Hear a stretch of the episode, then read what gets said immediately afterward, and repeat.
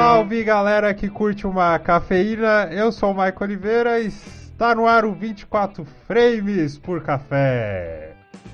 Muito bem, se você caiu de paraquedas direto aqui nesse programa, nós estamos fazendo um especial a respeito do produtor cinematográfico. Essa é a parte 2. Na parte 1 um, nós falamos sobre desenvolvimento e pré-produção e hoje nós vamos falar sobre a produção em si é que, e a filmagem, né? É, novamente aqui comigo a nossa equipe muito especial. Ele que é diretor, roteirista, produtor e também se virou nos 30 aí para conseguir gravar o seu áudio, Josué. Fala galera, um salve aí pra galera que curte um café e, um, e falar sobre cinema, que é o que a gente ama. Então, bora lá para mais uma, que hoje o negócio tá quente. É isso aí, muito bem. E diretamente dos Estados Unidos, cada vez mais próximo de Hollywood, ele, apaixonado pelo sotaque castelhano de um certo ator, William Gonçalves. e aí, pessoal? Tudo bom? Uh, mais um dia aqui, tô bem feliz. Para mim, literalmente, é é café mesmo, porque aqui ainda é oito e pouco da manhã, nove. Tem que sempre acordar um pouquinho mais cedo para dar certos horários aqui. Mas estou muito feliz por poder participar com vocês aí e vamos dar continuidade. Vamos lá, essa é a parte 2. Na parte 3 nós falaremos sobre pós-produção e divulgação. Opa, aqui é o Kaique. Temos que dar aqui nossos recados cafeinados antes de continuar com este podcast, não é verdade? Eu venho aqui para falar para vocês que vocês podem participar conosco, nos dando aí críticas, sugestões, ideias e tudo mais no post uh, que está lá no nosso site, que é o bookstimebrasil.com.br. Vocês também podem interagir conosco pelas redes sociais. Facebook Bookstime, mas no endereço é facebook.com.br bookstimebrasil, no Twitter e no Instagram, arroba bookstimebrasil. Tudo junto, hein? Também estamos no Deezer e também estamos no TuneIn, que para quem não sabe é como se fosse uma rádio, sabe? Você só escolhe o seu canal lá, o canal Caputino Cast, e você ouvirá nossos episódios uh, enquanto você trabalha, enquanto você lava a louça, enquanto você faz o que, que você quiser, viu? E também estamos no Google Podcasts. O link está aí na descrição para você acessar o, a nossa página lá nesse aplicativo que vai se tornar nativo para quem usa Android. É um aplicativo bem levinho, inclusive. Vale a pena, vale a pena. E também não esqueça de você aí, que é do da, da turma da Apple, pô, Mande aí o seu feedback e também a sua avaliação aí, quem sabe com umas 5 estrelinhas aí no iTunes, porque isso vai ajudar outras pessoas a conhecer este espacinho cheio de cafezinho e às vezes até de chá, viu? E também gostaria de falar todos os nossos quadros, para quem curte música, o nosso Nerd Rock Café, ok? Que é um quadro onde temos uma playlist nerd, onde pegamos um tema específico, como por exemplo referências literárias, e vamos lá e fazemos uma playlist em cima disso. Já fizemos até sobre uh, animações da Disney, já fizemos já sobre uh, viagens no tempo e por aí vai, além do nosso expresso do dia. Ele está um pouco sumido, mas irá voltar com força total, onde analisamos o, cada obra literária, seja ela um livro, quadrinho ocidental, um quadrinho oriental, também chamado de mangás, onde analisamos de forma profunda e também dinâmica aspectos sobre os personagens, sobre o contexto e a escrita. Então é isso aí, galera. Vem aí participar conosco e vamos para a pauta. Nós paramos exatamente na, na parte da ordem do dia, né? Que o, a equipe de produção e a equipe criativa do filme eles fazem lá um levantamento das cenas, né? Do roteiro. Ah, essa, essa cena aqui vão quantas pessoas, quantos figurantes, vai ser de dia, vai ser de noite, quais equipamentos necessários. Aí em cima disso monto ali os horários que cada um tem que estar presente no local, por exemplo. Domingo, 6 horas da manhã, tem que estar lá a equipe de produção, a equipe de filmagem. Às 10 chegam os atores, 11 horas começa a gravação, meio-dia almoço, essa é a ordem do dia. A partir disso é que o pessoal vai colocar a mão na massa, que seria a etapa de produção em si. Eu tava Eu vi um vídeo que uma pessoa, não vou dizer o nome aqui, ela falou que essa etapa é a etapa mais rápida das três. É mais rápido que a pré-produção e mais rápido que a pós-produção, porque como já está tudo planejado, você simplesmente chega no local e vai. Eu queria começar ouvindo a opinião de vocês a respeito disso. Eu acho que é o seguinte, eu vou tentar defender essa pessoa sem saber quem ela é. é pelo, por, por, todo o processo, a parte de gravação ela é, ela é mais rápida que as outras, mas é, não é, é, tipo assim, ela é mais rápida que as outras em questão do conteúdo que é feito. Conseguem entender? Tipo, um filme terá três horas. Então essas três horas eles conseguem captar ele, ela num, num não mais rápido do que a pré-produção ou a pós-produção. Só que, tipo assim, em vista do que tem que, que, que ser trabalhado, tipo, oh, a gente tem que gravar três horas. Ah, isso aí vai levar 10 anos. Não, eles conseguem gravar em um ano. Então, tentou captar a ideia de, de, de, de que, tipo, ela é mais rápida em vista do que ela é, não que ela é mais rápida do que as outras partes. E, e se, ela, se ela acontece é, de uma forma rápida, a gravação, é porque as outras partes trabalharam é, bem, sabe, antes. Mesmo, mesmo às vezes falando da parte de produção, eu também às vezes penso que não seria a parte mais rápida, porque às vezes o processo é, é, é grande também, né? Vamos supor, a gente faz a pré-produção do negócio, quando a gente vai para o meio do set, ali pode ter muitos imprevistos e e para gravar, como o Josué disse, às vezes gravar um filme de, de duas horas, a gente vai levar às vezes um ano, dois. Uh, eu não digo que seria a parte mais rápida, talvez a parte com, que já está bem planejada, é, que as coisas fluem, mas não digo a parte mais rápida, né? Eu digo que talvez seja uma das partes que mais leva tempo. Sim, ela é, ela é mais. Ela já está mais, mais elaborada, então, pela teoria é chegar e executar, só que a gente sabe que não é isso. E é, é, sobre isso que a gente vai bater muito hoje, né? Sobre essa questão de que não é, não funciona, a ordem do dia não funciona exatamente como deve funcionar. A gente que sempre trabalha para que ela funcione, mas infelizmente sempre acontecem é, questões que levam a gente a, a parar e dar uma mudada nela. Eu acho que até dando uma esticadinha nesse, nesse tema, dá para explicar aqui previamente para quem está ouvindo o que existem várias formas, eh, vários motivos, mas o que, por exemplo, que não daria para se planejar dependendo do, do tamanho do projeto antes da, de começar a gravação. Por exemplo, quando está montando a ordem do dia, se você é uma equipe grande ou, ou enfim, se tu consegue ter tempo, você visita o local com os equipamentos que você vai utilizar para filmar, os equipamentos de som, já consegue deixar os enquadramentos todos é, pré-planejados. Só que às vezes não dá de fazer e isso no dia vai te roubar tempo. Uma das coisas que eu percebi aqui enquanto estava gravando uma série chamada Hawaii 5 uh, muitas vezes eles nem estavam com, seguindo o storyboard do, dos planos.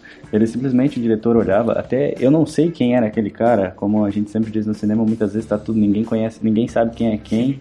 Uh, só sabe pelos nomes, né? Tu às vezes recebe a tua ordem do dia, tá ali os nomes tudo especificados, mas tu nem sabe quem é a pessoa. Tinha alguém, não sei quem, provavelmente um dos diretores, ele levantou, chegou pro um dos produtores que, que estavam organizando a equipe e disse assim, ó, eu quero que tu faça o seguinte, eu quero um plano assim, aqui, agora. Aí ele assim, não, não, mas a gente tinha. Não, eu quero aqui, assim e agora. Típico de diretor. E simplesmente mudou todo o planejamento do negócio naquele momento. Ele, eles fizeram um plano que estava totalmente fora da ordem. E que, na minha opinião, se ele fez isso, provavelmente é porque o negócio ia ficar bom, ia funcionar. Um, depois do resultado final, eu fiquei procurando esse plano direto. E quando eu estava assistindo o episódio, eu não achei. Uh, mas não sei o porquê que ele resolveu fazer aquele plano naquele momento. Mas ele realmente, ele modificou o negócio e muitas vezes não funciona como a gente imagina que vai funcionar. E, e a gente às vezes também tem que pensar que é tudo possibilidades, né? Quando a gente vai fazer a ordem do dia, é, ah, talvez não vai chover, mas se chover, então tudo é capaz de mudar a qualquer momento. Eu acho que o Josué vai concordar comigo nessa parte. É, típico de diretor. o... mas é que tipo, é que às vezes os caras, a, a gente apesar de de ter feito storyboard, de, de já ter visitado a locação e tá tudo nos conformes, é, sempre vai acontecer isso. Indiferente, tipo assim, pode ser a produção mais cara do mundo ou a, a produção mais barata do mundo, vai acontecer. É, até aconteceu, por exemplo, no, no, no filme do Cavaleiro das Trevas de 2008, do, do Coringa no final, lá, ah, no final, na parte do final da cena que ele sai do hospital e não, não funciona o negócio lá para explodir. E acaba que depois estoura, explode e ele embarca e continua a cena. Então o diretor já teve uma visão que, tipo assim, aquilo não tava no storyboard, mas pô, eu vou agora seguir a risca.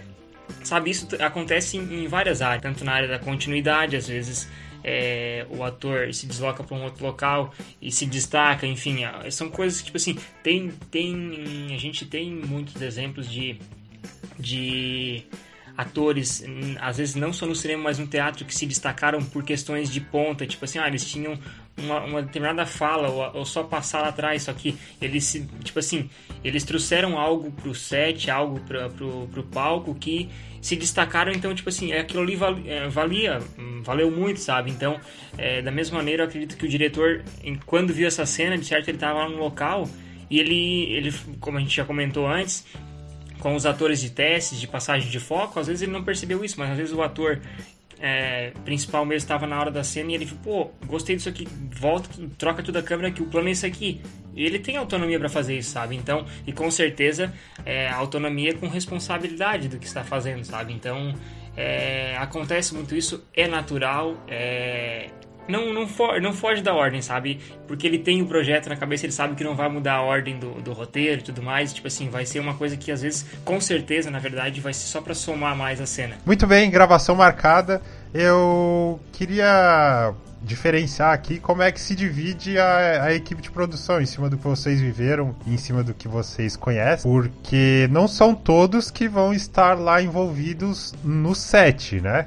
Enquanto tem alguns que, que fazem parte da equipe de produção que estão no set, existem outras pessoas que estão trabalhando fora. Aí eu só queria que vocês comentassem aqui o que cada um faz é, nesse momento em que estamos gravando o filme. Certo. A, a equipe de produção, ela na parte de gravação mesmo, é, existe um representante do, do da, da parte da, do produtor, que é o diretor de produção que é o cara que fica, ou seja, ele vai para dentro do set com toda a equipe, com toda a, direção de arte, que daí é composta por maquiadores, efeitos especiais, tudo que precisar, a parte da direção de fotografia. Então, o diretor de produção, ele tá acima de todos eles, abaixo do diretor, tá lá para colher as necessidades e levar pro produtor, para a equipe de produção que está fora do set, trabalhando ainda. Porque o, o digamos que trazer um produtor executivo pro set é a mesma coisa que tu tá jogando dinheiro fora, tá queimando dinheiro, porque ele não vai fazer nada ali dentro, sabe?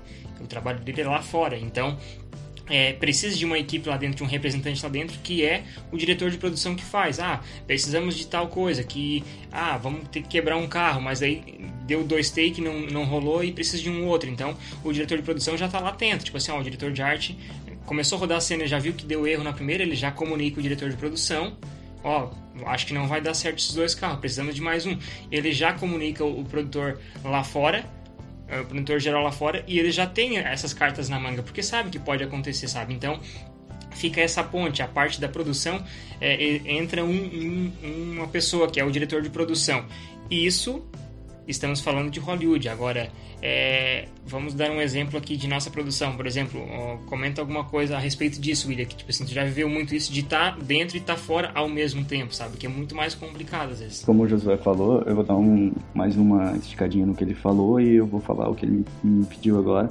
Nessa parte de, de produção da equipe, Uh, a gente, vamos botar em uma equipe de Hollywood, uma equipe grande, a gente vai dividir muitas vezes de gerente de locação, a gente vai dividir muitas vezes no, no gerente de produção, ou no produtor de set, diretor de set. Uh, o próprio produtor vai às vezes fazer uma das, das, das duas ou algo mais a gente vai ter design de produção, a gente vai ter o pessoal do som, a gente vai ter o pessoal da arte, a gente vai ter figurinista. Isso tudo eu tô falando que é a equipe de produção ali dentro trabalhando quando a gente tem essa condição. Como o Josué falou, ele tava falando de uma equipe mais forte, uma equipe maior, uma equipe bem paga, muitas vezes, né? Com o orçamento de um filme mais alto. Uh, a gente vai ter o maquinista, o pessoal que opera a câmera, a gente vai ter muita gente trabalhando dentro do set. Quando isso é uma equipe maior. E em relação a essa parte que o Michael tinha perguntado, uh, o porquê que muitas vezes nem todo mundo está ali dentro, e como o José falou, não faz sentido levar um produtor executivo lá dentro do set naquele momento, muitas vezes, a não ser que tenha algum problema muito grande que o próprio produtor que responde ao produtor executivo não consiga resolver, né? Uh, mas o porquê disso? Uh, quando a gente está falando de uma equipe de produção grande, a gente está falando de um custo absurdo, a gente está falando de muito dinheiro em um dia de gravação. É mais fácil a gente separar o que é realmente necessário fazer funcionar do que a gente encher de gente sendo paga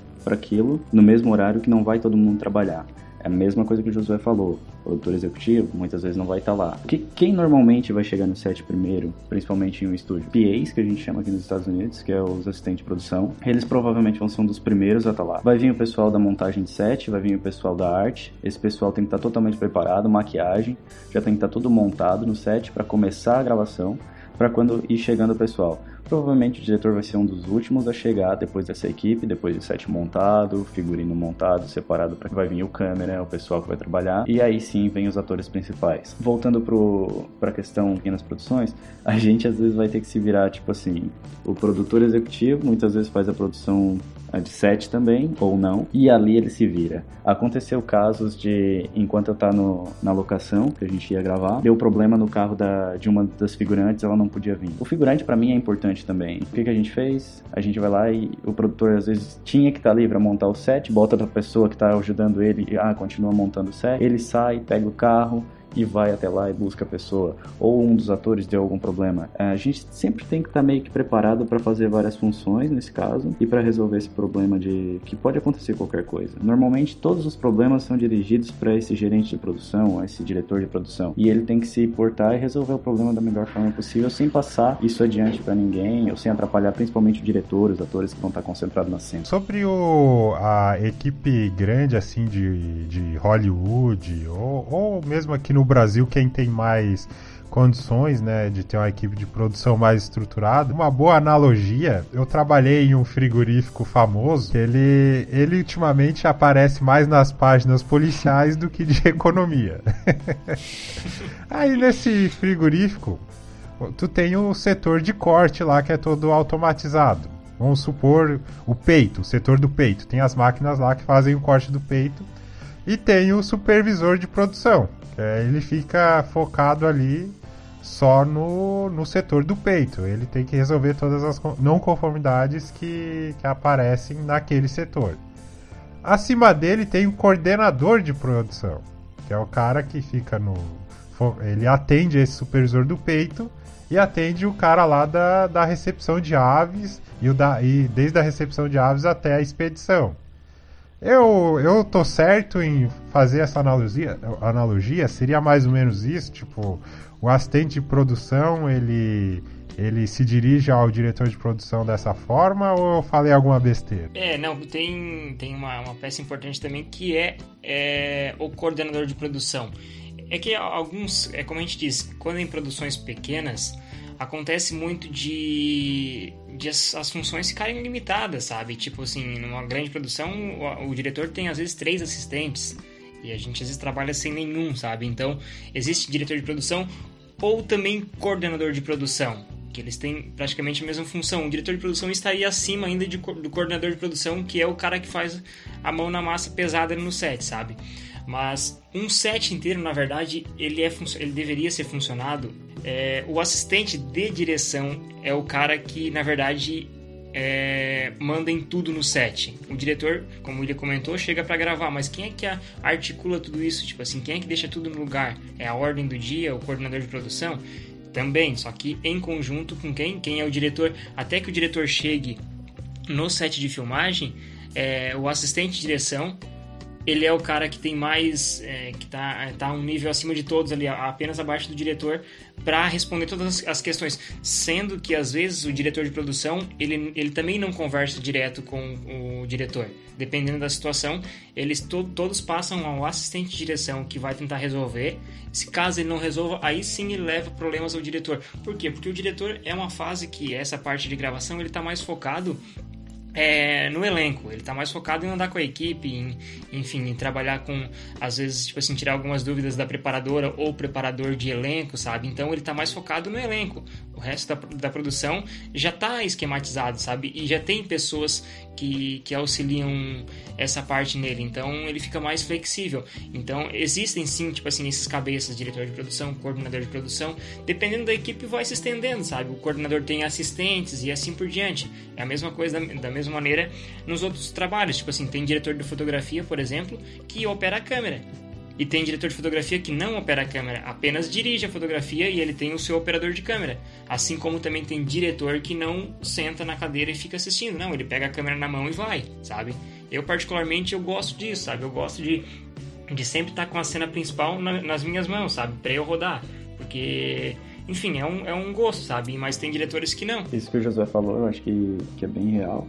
Essa questão da, da direção e assistente de direção como o José falou, o, assistente de direção tá ali para não deixar esses problemas chegarem no diretor, muitas vezes, ou ser aquele que se porta o diretor. Porque é, vamos, vamos imaginar assim: eu tenho um, um gerente de produção, um diretor de produção, e ele está cuidando de uma equipe que tem várias equipes, certo? Dentro desse, desse meio. Uh, quando todos esses problemas se voltam, principalmente na parte de produção, de set, figurino ou coisas do gênero, é, quando todos esses problemas vêm para a cabeça desse, desse gerente de produção, ele vai tentar resolver. Agora, a partir do momento que chegou um ponto que vai influenciar a cena de uma maneira em que o diretor não estava nem previsto imaginar, certo? E ele tem que repassar isso para o diretor, ele vai se portar a esse assistente de direção, esse assistente de direção vai achar uma solução, ou vai tentar achar uma solução, e vai diretamente conversar com o diretor e ver o que, que ele acha. Porque nessa parte artística, principalmente uh, com os atores, uh, na parte de atuação ou da cena em si, de como vai parecer a cena, essa parte quem vai realmente decidir tudo é o diretor e quem vai repassar isso para as pessoas vai ser o assistente de direção, porque ele vai ser o responsável por estar ali para fazer a vontade do diretor e fazer com que o resto da equipe inteira faça a vontade do diretor. Esse é meu ponto de vista também. Nessa parte concordo bastante com o Josué. Normalmente é assim que eu vejo funcionar. Uh, e respondendo ao Maicon se, se dá para ele fazer esse tipo de comparação ou não, eu imagino que, que dá para ele fazer esse tipo de, de comparação quando tu entra na parte de hierarquia dentro de um set de gravação tu tem que existir, tem que existir essa hierarquia dentro do set para que funcione, né? A gente precisa ter um responsável por isso, que é responsável por aquilo, e que o outro vai ser responsável desses dois, e assim vai sempre ter alguém para sempre tomar conta para fazer com que tudo continue fluindo como deveria ser.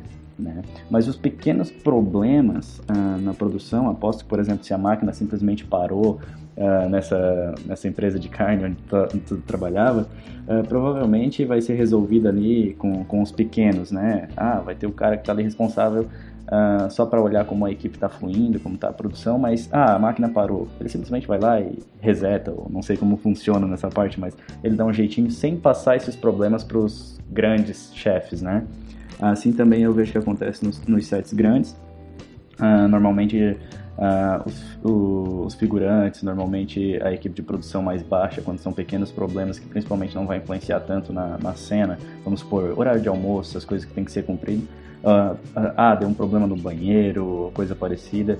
Quem vai fazer tudo isso, quem vai resolver todo esse problema são as pequenas equipes uh, que são os assistentes de produção. Para concluir a tua, a tua analogia, também vou fazer uma analogia que vai, vai, se, vai dar para entender perfeitamente tu estás trabalhando na, tua empresa é, onde trabalhava no setor de, de, de, de peito e de carne lá. Aí o que acontece? Tu, tu, quer um aumento.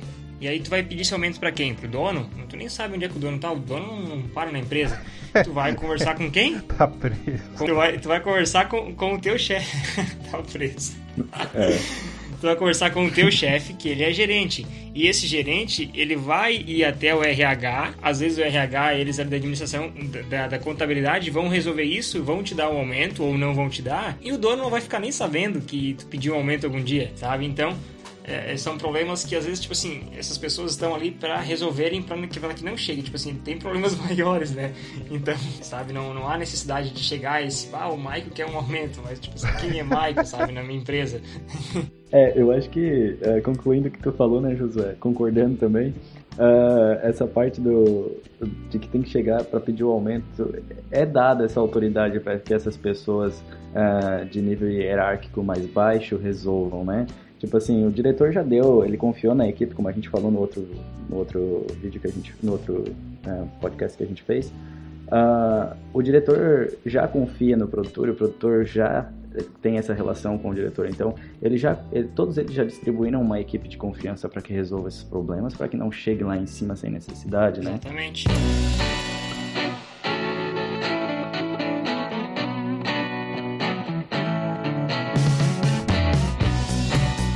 Gente, vamos entrar de vez aí na, na gravação, no processo de gravação. Como o William falou ali, a parte criativa é mais com o diretor. Então, para que você que está ouvindo entenda, toda a coordenação de set que não envolve a cena em si, a responsabilidade é da equipe de produção. Toda a não conformidade que surgir, tudo que tiver de anormal ali, é com a equipe de produção para resolver. É a... E eles que você deve se portar. Todo o trabalho dessa equipe é para que quando estiver lá no horário, se 10 horas é para começar a gravação, para que 10 horas comece a gravação da melhor maneira possível, na maior paz possível. Dentro dessa definição, queria que vocês comentassem quais as maiores diferenças que existe aí entre a teoria e a prática. O que que muda, que tipos de situações ocorrem quando tu vai gravar aquilo que, que tá planejado. William, só posso jogar uma coisa que eu vou, eu vou perguntar e o William vai confirmar. Vamos ver se tá certo.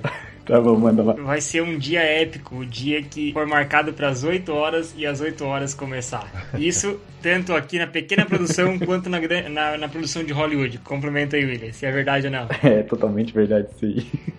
Eu acho que essa é uma das partes que a, que a gente mais esperou para falar, né? Porque as partes que a gente mais tem história e que as coisas mais aconteceram ruins e boas ao mesmo tempo, a parte que a gente mais aprende, eu acho que essa é a, é a melhor parte para comentar, que é esse dia de gravação, essa, esses problemas que ocorrem, se a gente consegue cumprir ou não. Mas isso que o José falou é bem real. É, independente se é, se é hollywoodiano ou não é hollywoodiano, Opa! eu finalizei, achei que ele continuar, mas vamos continuar então. Tá, voltando lá então. A diferença é o seguinte: é o, é o cachê, é o dinheiro. É a única diferença. O horário continua o mesmo.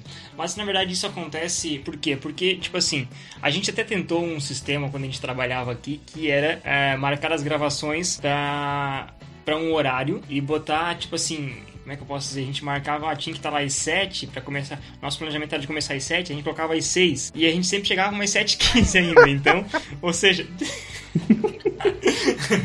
diminuiu 15 minutos de atraso. A gente chegaria às 8h15. Então, tipo, começamos a trabalhar e por final, eh, na, nas, nas últimas gravações, tava dando certo já, sabe? Só porque é uma, é uma batalha que ainda acho que tem tem muita gente querendo vencer, alguns já, já desistiram, já abandonaram por conta de que acontece, imprevistos sempre, é, sempre acontecem, tipo, já aconteceu de, de a gente estar tá tudo preparado para uma gravação.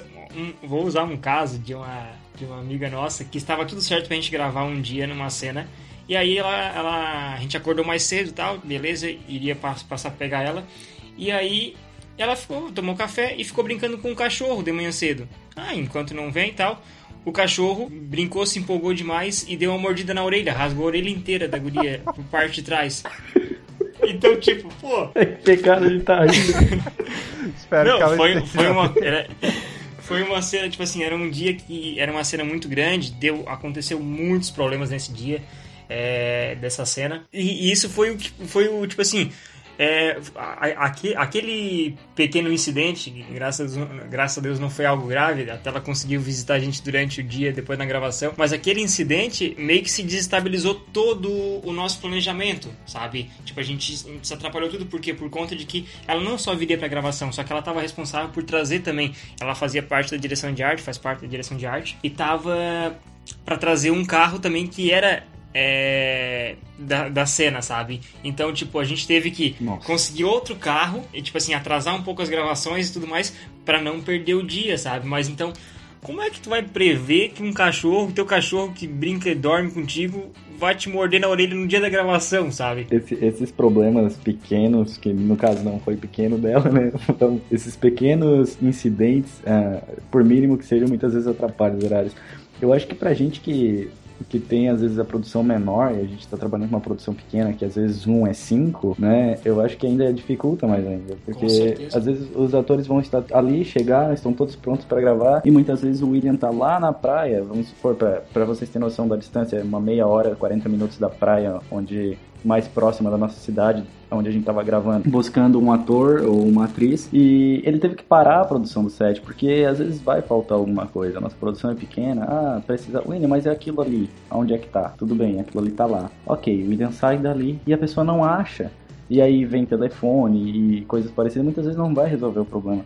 Então, pequenos detalhes que às vezes vai atrasar a nossa produção, principalmente por ser uma produção uh, independente e de nível mais baixo em relação a, a, dinheiro, né? A gente não tem como suprir todas as necessidades.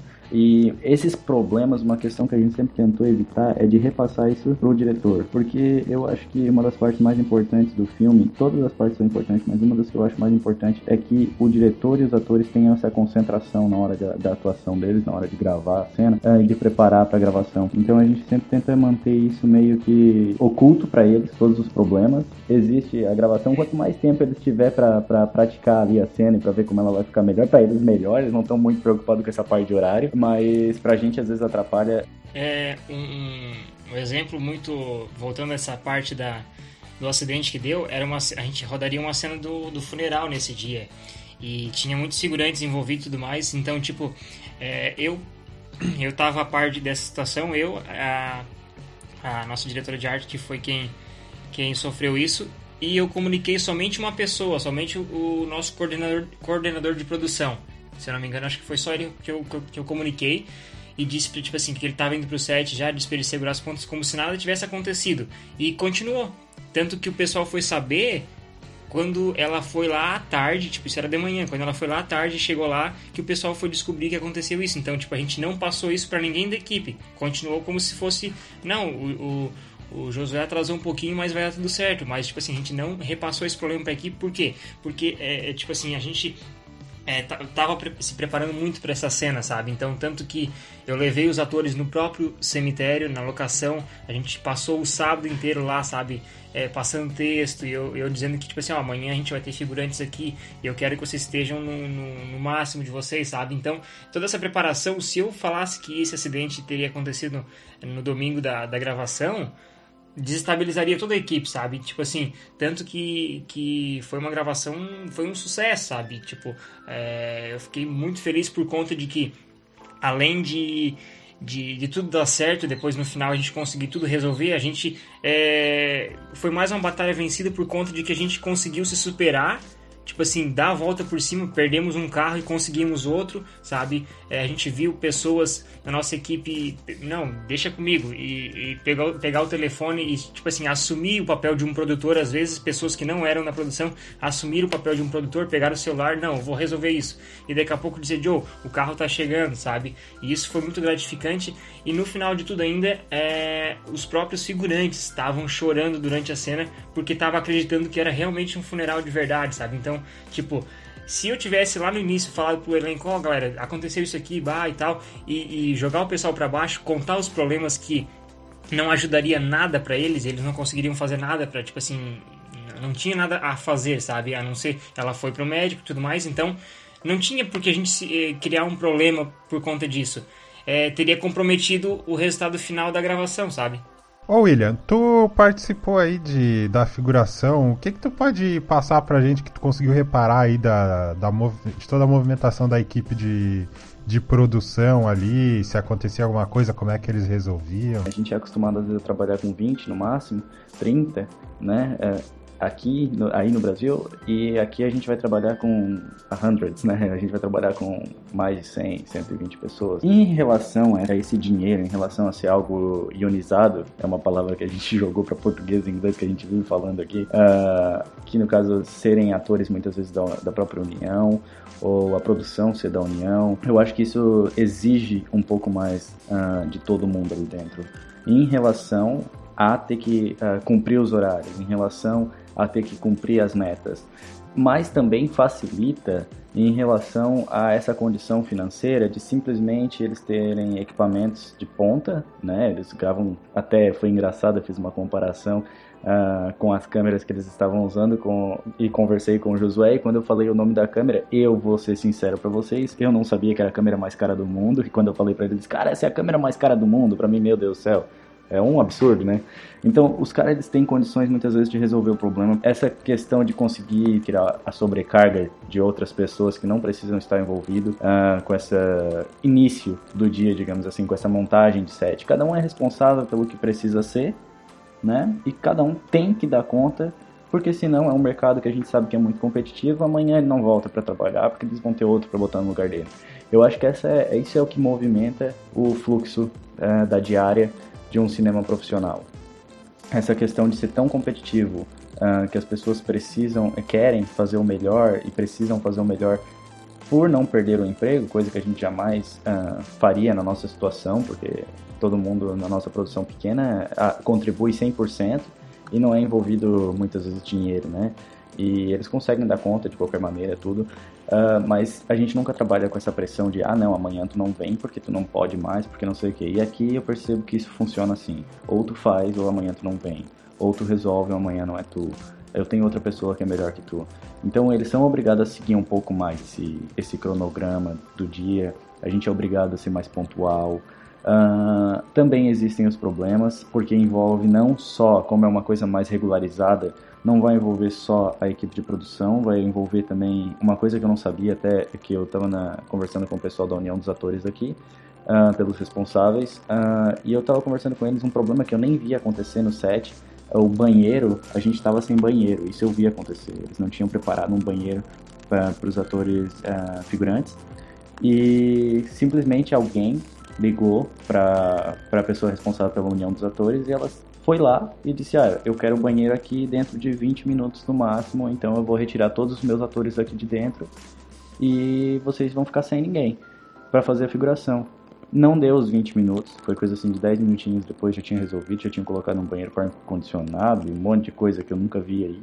Uh, eu acho que essa parte que envolve mais regularizado o sistema, um pouco mais de dinheiro para se trabalhar, a qualidade dos equipamentos muitas vezes é um pouco maior, isso tudo facilita fluir melhor. Mas mesmo assim existem problemas, mesmo assim existiu várias vezes que foi montado o set de um lado, uh, a equipe toda foi passada para um lado, eles não gravaram nada e repassaram a equipe toda para o outro lado da, do, desse lugar onde a gente estava, também não posso citar o que, que é. é. Essa movimentação sempre, eu acho que sempre vai existir.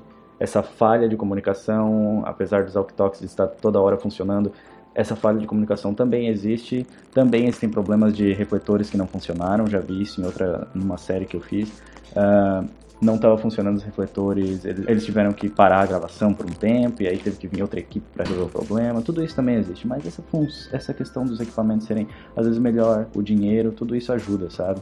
Eu vi uma, eu achei que eles tinham previsto para parar a gravação seis e meia da tarde que o sol já estava baixando. Mesmo assim, passou das seis e meia da tarde, o diretor disse, não, monta, monta os equipamentos ali, termina de arrumar o set e chama os atores novamente que a gente vai gravar. Isso já estava baixando o sol.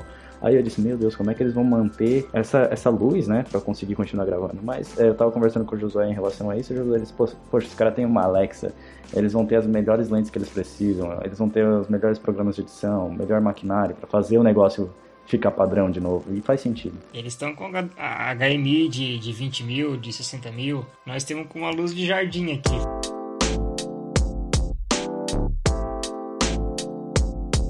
Estamos dentro de um set de gravação. O, a equipe responsável pela, pela produção do filme está fazendo uma espécie de cara crachá com a ordem do dia. Chegou o pessoal para montar o cenário, tá é, para as 5 horas, aí você vê que eles têm até as 5 e meia para montar. E você vai. O, o, responsável da produção vai perguntando, né? Como é que tá aí? Tá tudo certo? Tu acha que dá para continuar aqui no horário? Ou acontecer alguma coisa? Não, tudo certo, beleza?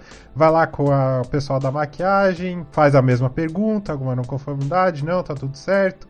Terminou ali de montar o cenário, chama o pessoal da fotografia, vamos lá, vamos enquadrar, vamos colocar no foco, tudo normal. Eu queria saber, dentro desse processo e dentro da própria gravação mesmo, né? Porque ele pode estar tá conferindo ali, ah, o diretor agora está fazendo esse plano aqui, beleza, tá tudo correndo como conforme. Dentro desse tipo de situação, o que, que pode acontecer que pode comprometer prazo e custo? Tá um exemplo, na verdade, é, a gente teve questões de, de atores que saíram é, durante as gravações, sabe? Isso, de uma certa forma, desestrutura boa parte, porque a gente já gravou uma sequência que, que essa, esse personagem, essa personagem aparecia. Então, como é, dar a volta nisso, sabe? Como, como contornar essa situação. É, a gente pode ver um grande exemplo do, do Velozes Furiosos 7, que eles tiveram que finalizar o filme com o irmão do Paul Walker, então aí tiveram que usar computação. Então, quanto aquilo custou, sabe? É, claro, uma, uma, questão bem diferente, mas ou seja, foi um imprevisto que aconteceu, né? Então foi um, um, um, acidente grave que aconteceu. Nosso caso não foi tão grave, claro, graças a Deus, mas aconteceu de que é, teve atores que, que, se, que saíram do, do, da série e que a gente teve que acrescentar gravações, criar gravações para que esse personagem não tivesse uma continuação, sabe? Então isso gerou mais gravação, gerou mais dor de cabeça para toda a equipe. É, a gente ter que bolar uma cena, tipo assim, e fazer com que ela fique algo aceito, sabe? Então, é, isso é, é uma das coisas que geram um, um desconforto na, na, na parte, digamos, é, financeira e prazo, sabe? No nosso caso, como financeira que a gente já não tem, então a gente já estava gastando o que não tinha. E aí ainda tem que dar uma, uma volta para que não para que contorne a situação para que não perca as outras gravações e tenha que regravar de novo sabe a gente viu o que, que era mais viável não é mais viável a gente é, contornar a situação com uma cena de que a gente extingua o personagem da, da série, sabe? Então, isso que, que acabou acontecendo. Isso são, são dos casos principais que podem comprometer um, um, um set. Às vezes, tipo, também o mau planejamento de não ter, tipo assim, é, uma cena externa. A gente aconteceu isso várias vezes é, em uma cena que a gente iria rodar, uma cena de um acidente. É, só que, claro, a gente dependia do tempo. Então, é, eu fui atrás de de, de três vezes na, na, na, guarda da cidade, na guarda municipal, para conseguir autorização.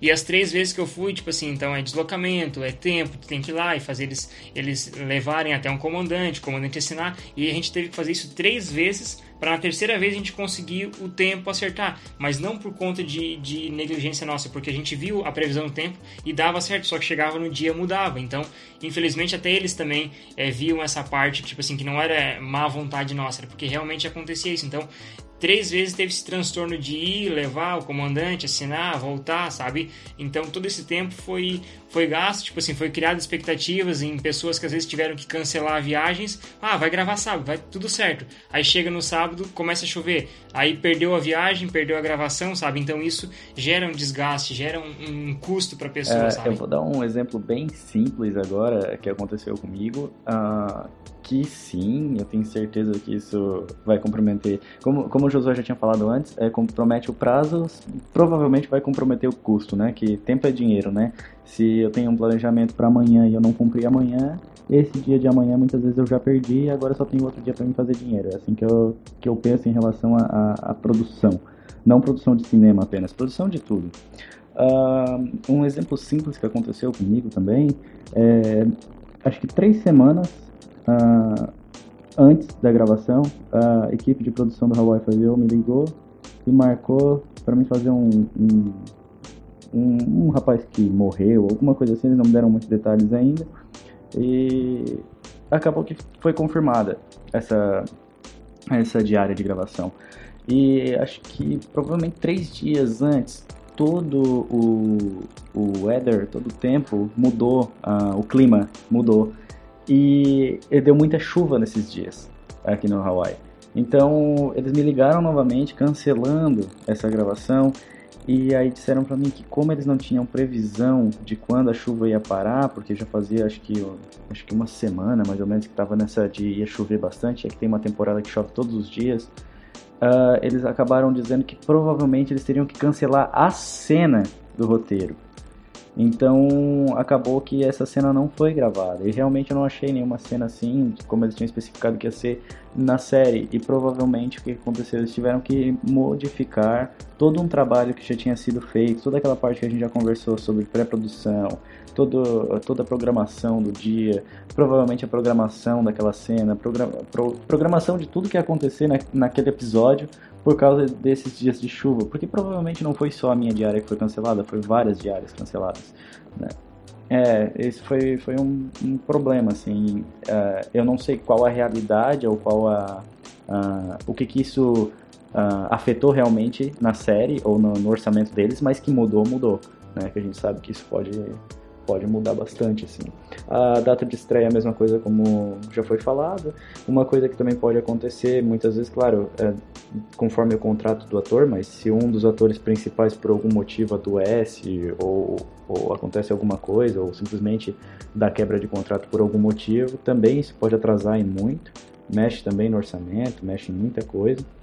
Tem vários pontos que se a gente pensar, é, é, entra em contato com essa parte de de atrasar e, e dar prejuízo muitas vezes para o filme. É, uma coisa que, que foi falada lá no começo que cabe aqui também, que envolve ali um bom diálogo do produtor com o diretor, é, por exemplo, tá lá na ordem do dia, é, ele tem tantos planos para gravar. Aí chega num, em um plano e ele quer ele quer fazer mais de uma tomada daquele plano. Só que o platô, o responsável pela produção, ele chega e vai falar: Isso vai estourar o horário.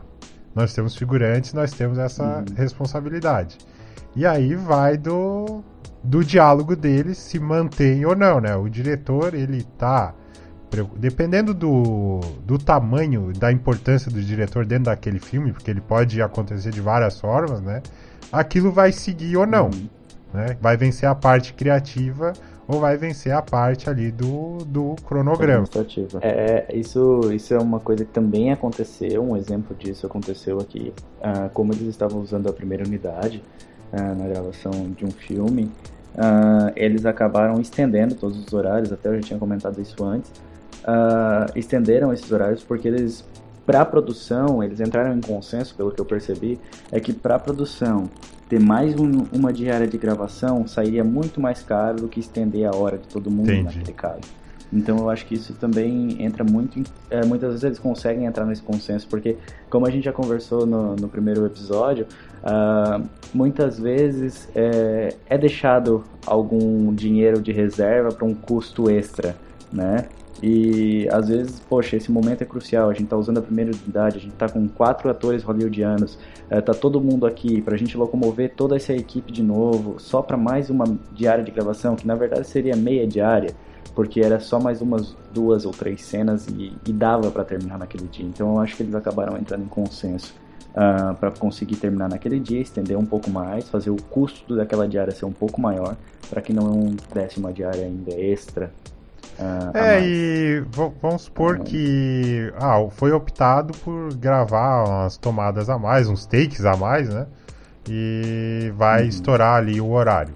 Aí cabe ao responsável pela produção é, fazer aquilo que a gente estava conversando antes, manter um, um, bom ambiente dentro do set e explicar lá se tu depende de, de, figurante ou outra coisa. Ó, pessoal, a gente vai gravar uma cena a mais, vai passar um pouquinho do horário, mas tá tudo certo, tem problema para vocês, né? É, sempre tentando deixar todo mundo ok para ninguém ficar insatisfeito. Sim, sim, exatamente. Uh, uma coisa que, eu, que foi feita também em outra produção de filme aqui que eu estava presente, uh, que eu achei um pouquinho essa parte que tu falou, faltou um pouquinho do, do, do PA, do PA ou do platô a comunicar foi o seguinte: eles estavam usando crianças para fazer algumas cenas. E essas crianças, elas têm um horário X que elas podem estar em set. E dentro disso, eles têm que ter uma professora contratada para acompanhar essas crianças, para que eles não percam a diária de aula deles. E aconteceu que o horário da professora já tinha terminado. Só que eles precisavam de mais uma cena com essas crianças. Eles ainda tinham que, movi que, que movimentar todo o set pro outro lado para conseguir se gravar naquele local. E eu percebi, uma coisa que eu achei errada, na minha opinião, mas que eu percebi, é que eles simplesmente disseram assim, é, a professora começou a chamar o PA e o PA simplesmente ignorou, fez de conta que não viu, para não ter que dar essa informação para o professor que eles teriam que ficar ali mais ou menos umas duas horas ainda. Uhum. Então, essa é a parte que, que tu falou agora. Tem que existir essa comunicação, tem que existir essa conversa, porque essa professora saiu de lá totalmente estressada, porque isso não podia ter acontecido, na verdade. Não é culpa dela se a produção não deu conta de fazer o que tinha que ser feito naquele horário que tinha determinado para ela. E isso foi um, uma questão que tu colocou bem interessante. Eu acho que tem que ter essa pessoa tem que saber como lidar com a situação e como comunicar essa situação para todo mundo.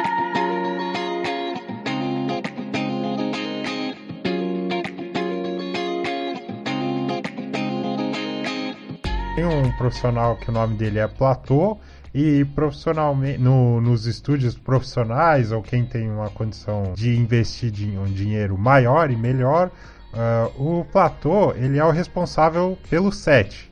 Ele cuida de detalhes como o conforto e o cuidado no set. Ele tem um contato com, com os figurantes basicamente ele tem que deixar o set funcionando, porque absolutamente tudo passa por ele. E ele não pode, ele tem que resolver a, as situações que aparecem sem atrapalhar o andamento do filme. Uma das características que ele tem, esse profissional tem, é o fato de gostar das pessoas. Ele tem que gostar das pessoas. Por quê? Porque ele vai estar em contato direto com ela, suprindo necessidades, lidando com expectativas. A gente já falou meio por cima aí, se, se dá um problema com figurantes, ele vai ser a primeira pessoa lá que, que vai falar com, com eles, que tentar dar uma, um bom humor lá para deixar todo mundo tranquilo. Se dá um problema como é esse do banheiro, ele vai ser um dos primeiros a serem acionados para tentar resolver junto com o diretor de produção, o Platô é aquele profissional que tem que ter uma, a ginga, né? Ele tá o tempo inteiro em movimento e o tempo inteiro ele tem que pensar em um plano B, uma solução de problemas, para que a parte criativa do filme funcione naquele dia, né? É, ele tem uma, uma, uma função que é, praticamente, em termos técnicos, ele, se um diretor de produção não está no set, ele é o cara responsável por assumir isso, sabe? Ele deve assumir, assumir isso. É, em questão da nossa produção, a gente não, como eu disse, é, em questão de, produção, de grandes produções, onde tem vários profissionais, pode acontecer isso. No nosso caso, é, meio que o coordenador de produção é, assume essa parte, sabe? Meio que gente, por, por não ter é, pessoas para todas essas funções, é, acaba que o coordenador de produção acaba fazendo toda essa intermediação, ele acaba resolvendo todos os problemas que que que está suposto acontecer, tipo assim, ah, é, trazer uma água pro, pro ator, é, vai faltar comida, já tem que a, tipo assim, ele tem que agilizar para que nada pare, sabe? Ele não pode deixar parar o set. Tipo, ah, vai acabar a bateria de câmera, essas coisas, ele tem que estar tá sempre articulando. É, praticamente ele, ele fica fazendo como se fosse uma máquina de reposição no set inteiro para que o set não pare de rodar, sabe? Nessa parte do, do cinema americano aqui, o que eu tenho visto na minha pequena experiência que eu tenho aqui, Uh, eu acho que a, gente não teve muito contato diretamente. Normalmente quem atende às necessidades assim são os assistentes de produção, os PAs que eu falei. Todos os problemas que estavam ocorrendo com, com, com a gente ali naquele e-mail, era esse assistente de produção várias vezes. Quem aconteceu, por exemplo, uh, existem algum, algumas leis assim para atores da União que se atrasa até o almoço eles têm que te pagar mais e coisas do gênero. Então, esses assistentes de produção, eu vi várias vezes, muitos deles saíam, botavam um, mulheres e elas trabalhavam pra caramba para tudo continuar fluindo e para mim foram as melhores PAs que eu já vi. Uh, ah, a comida deu um problema. Elas iam lá fazer o prato de todo mundo e daqui a pouco elas traziam pra gente. Dentro do, de, um, de um cooler uh, grande pra caramba. Até teve um momento em que eu não resisti, eu e outro rapaz, ele não resistiu. A gente via elas trazendo aquilo lá sozinha. Dava de ver que tava passando trabalho. Eu e outro rapaz, a gente levantou e foi lá e buscou com elas, ajudou, porque. Uh, dava de ver o esforço. Eu acho que essa parte é uma parte bem importante para que tudo continue fluindo bem, para que não tenha estresse. Essa, eh, tu às vezes precisa não apenas resolver o problema, mas só dar uma explicação em relação ao problema. Por exemplo, tava muita gente tava brava. Ah, não, eu quero minha comida, tô com fome, que hora que eles vão liberar a gente? Ela simplesmente disse assim, ó, vou fazer o máximo que eu posso para resolver o teu problema. Às vezes, como, como tu tinha falado, né, Michael? Uh, tem que ter um jogo de cintura diferente, tem que ter um jeito de lidar com as pessoas diferente. E com as situações que de maior estresse, é, ele tem que saber como resolver com maior cautela para que tudo se resolva bem. Eu acho que é um, uma figura bem importante. A gente teve um caso nisso em uma gravação que a gente teve é, da série, que era uma cena que dependia muito de figurantes. E uma remessa de figurantes veio cedo, foi acho que uma das maiores gravações nossas. A gente entrou pro set era umas 11 horas, já tinha gente da direção de arte na parte da manhã e a gente saiu às 7 da manhã do outro dia.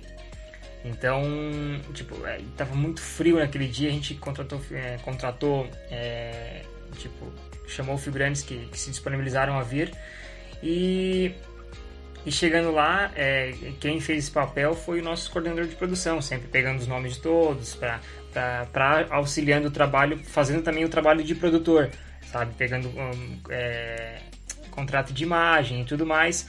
E, e aí tinha uma outra equipe que, é, que seria a segunda unidade de figurantes que chegariam às 10 da noite. Essa primeira equipe chegou às 7, então, tipo, é, deu que às 10 horas eles estavam programados para chegar às 10 já. Então a gente começou a rodar cenas pequenas com close mais fechados para ir ocupando eles, porque a gente sabe que é chato ficar parado, sabe? Ainda mais pessoas que às vezes é, não gostam daquilo ali, mas estão lá, como ele disse, não são atores, não querem nada com isso, mas, é, mas trabalham, tipo assim, gostam de. Não, não que gostam, mas não se importam de fazer um trabalho desse, sabe? Só que não é a praia deles. Então aconteceu que a, sendo que a segunda unidade acabou atrasando e, e aí o aí que o coordenador de, de produção teve que ter um jogo de cintura grande, sabe, para segurar eles. Então, é, tanto que eu não cheguei a ponto de conversar com eles, é, tipo assim, eles é, não, não houve essa necessidade, porque ele conseguiu segurar as pontas, enfim, dando, sempre tratando eles bem, dando alimentação e tudo mais, perguntando o que eles precisavam. É, criando situações, apresentou um outro trabalho que a gente tinha, que é um trabalho interno, que a gente já tinha feito, um, um curta-metragem, apresentou para eles tudo mais, para tentar preencher esse espaço para que tipo assim para que não deixasse vazar de que a nossa produção estava desestruturada sabe? De que estava acontecendo esse problema grave com a outra equipe que chegou com mais de três horas de atraso sabe? Então eu acho que nesse momento é, essa parte da produção da direção de produção ali é, que, que envolve também é, que para quem tem é o platô, mas quem não tem às vezes acaba fazendo como a gente faz com o coordenador de produção ou o diretor de produção, ter esse jogo de cintura para segurar as pontas e não, não deixar com que o, o, pessoal saia dali depois dizendo que não quer mais voltar ou, ou falando mal da é. produção, sabe? É, eu lembro muito bem desse dia, até ia falar aqui que eu, eu não tenho perfil para platô. Mas se houvesse uma situação que eu é, tivesse que, que ser não tivesse uma outra opção, eu aceitaria o desafio. Mas o que que acontece? Eu não tenho essa proatividade assim para para conversar com as pessoas, como algumas outros outros têm, entendeu? Não que eu não tenha essa vontade, mas eu não eu, eu me considero que eu não tenho essa essa ginga assim. E nesse dia aí, é, eu lembro que a responsável pelo, pelo pelo cenário também ajudou, né? Até conheci alguns figurantes estavam lá conversando Sim. sobre série, aí de vez em quando eu dava uma passada lá para ver como é que tava, eles estavam falando sobre a temporada, todo mundo rindo. Aí eu voltava mais tranquilo, né? E sobre a, essa discussão Sim. aí, eu lembro que, que a gente tava conversando ali no cantinho que é, como eles chegaram antes, né? Eu, eu tô me recordando agora pelo que eu tava falando. Eu lembro que tinha que servir o lanche, mas como tinha gente que não, não tinha chego ainda, ficou aquela preocupação se o lanche ia dar ou não, né? A gente tava lá no cantinho tendo Sim, essa, essa conversa aí. São situações, são situações que, na verdade, é, é, é, isso que, tipo assim, às vezes dá uma gratificação pra gente, que a gente conseguiu superar, enfim, o resultado depois, ninguém imagina o que, o que acontece por trás disso, sabe? O, o quantos, tipo assim, é, o quanto existe uma equipe intensa trabalhando para que aquilo ali aconteça daquela maneira, sabe? De que pareceu que ah, a cena vai passar lá com, com uns três minutos de cena, ah, maravilhosa, gostei tudo, tá? Mas tudo que aconteceu por trás disso, sabe? As, a, o jogo de cintura que teve que ter para segurar para que aquilo ficasse daquela forma, sabe? É, lidar com pessoas nunca é fácil, né? Lidar com pessoas nunca é fácil. Nenhuma situação acho que é fácil. Uh, como o Michael falou, tem que ter um perfil, acho que principalmente um perfil de empatia para conseguir se colocar na situação das outras pessoas e conseguir fazer com que uh, tu consiga resolver a situação da melhor e mais calma uh, forma possível. Uh, eu não estava nessa situação que vocês estão falando, mas eu devo imaginar a dificuldade que é, que é uma das coisas que o Michael falou, assim, tem que ter um, um perfil para isso, tem que uh, enxergar as situações com outros olhos. Aqui aconteceu uh, de pessoas que não eram responsáveis por hollywoodiano, não eram responsáveis por nos dar a informação e eles nos deram a informação errada. Acabou que aquilo quase atrasou todo mundo em set, porque a gente não estava no set, a gente estava onde a gente ficava enquanto a gente não estava em gravação e o set estava sendo preparado. E essa pessoa do nada veio, ele era responsável pela alimentação, ele foi ali e disse, ó, oh, vocês não é para comer ainda, porque uh, é para deixar a equipe vir para cá primeiro, que eles vão ter que comer antes de vocês, umas coisas assim que não tinha muito sentido. E, e simplesmente gente, o nosso horário já estava bem em cima do, do marcado. E a gente tem o direito de ter café da manhã, tem o direito, todos os atores têm esse direito. E esse cara simplesmente barrou a gente do café da manhã. Ele é responsável pelo almoço, ele disse não, vocês não podem. Do, pela comida e ele disse não, vocês não podem. E quando veio o nosso PA, ele simplesmente disse, gente, vocês não comeram ainda? Aí até eu me dirigi ao cara, eu até disse pra ele assim, não, a gente não, não teve oportunidade ainda porque a gente foi barrado. Agora ele disse, quem barrou vocês? Aí eu não levei isso pra frente, né? Eu disse, ah, um deles, mas eu nem falei nada pra não ter problema, eu sabia quem era. Aí ele assim, não, não, gente, vocês podem tomar café agora, já vou avisar eles que na próxima vez que isso acontecer é pra deixar vocês tomarem café, porque senão vai atrasar as nossas gravações. Traduzindo, não era o cara certo para estar tá ali naquele momento, ele não tinha que ter uh, se responsabilizado por isso, sendo que tinha uma pessoa preparada para isso.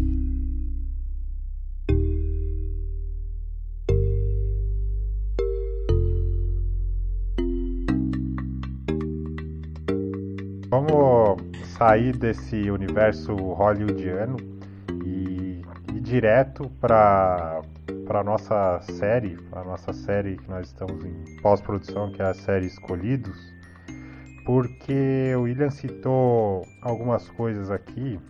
Eu cheguei até a anotar.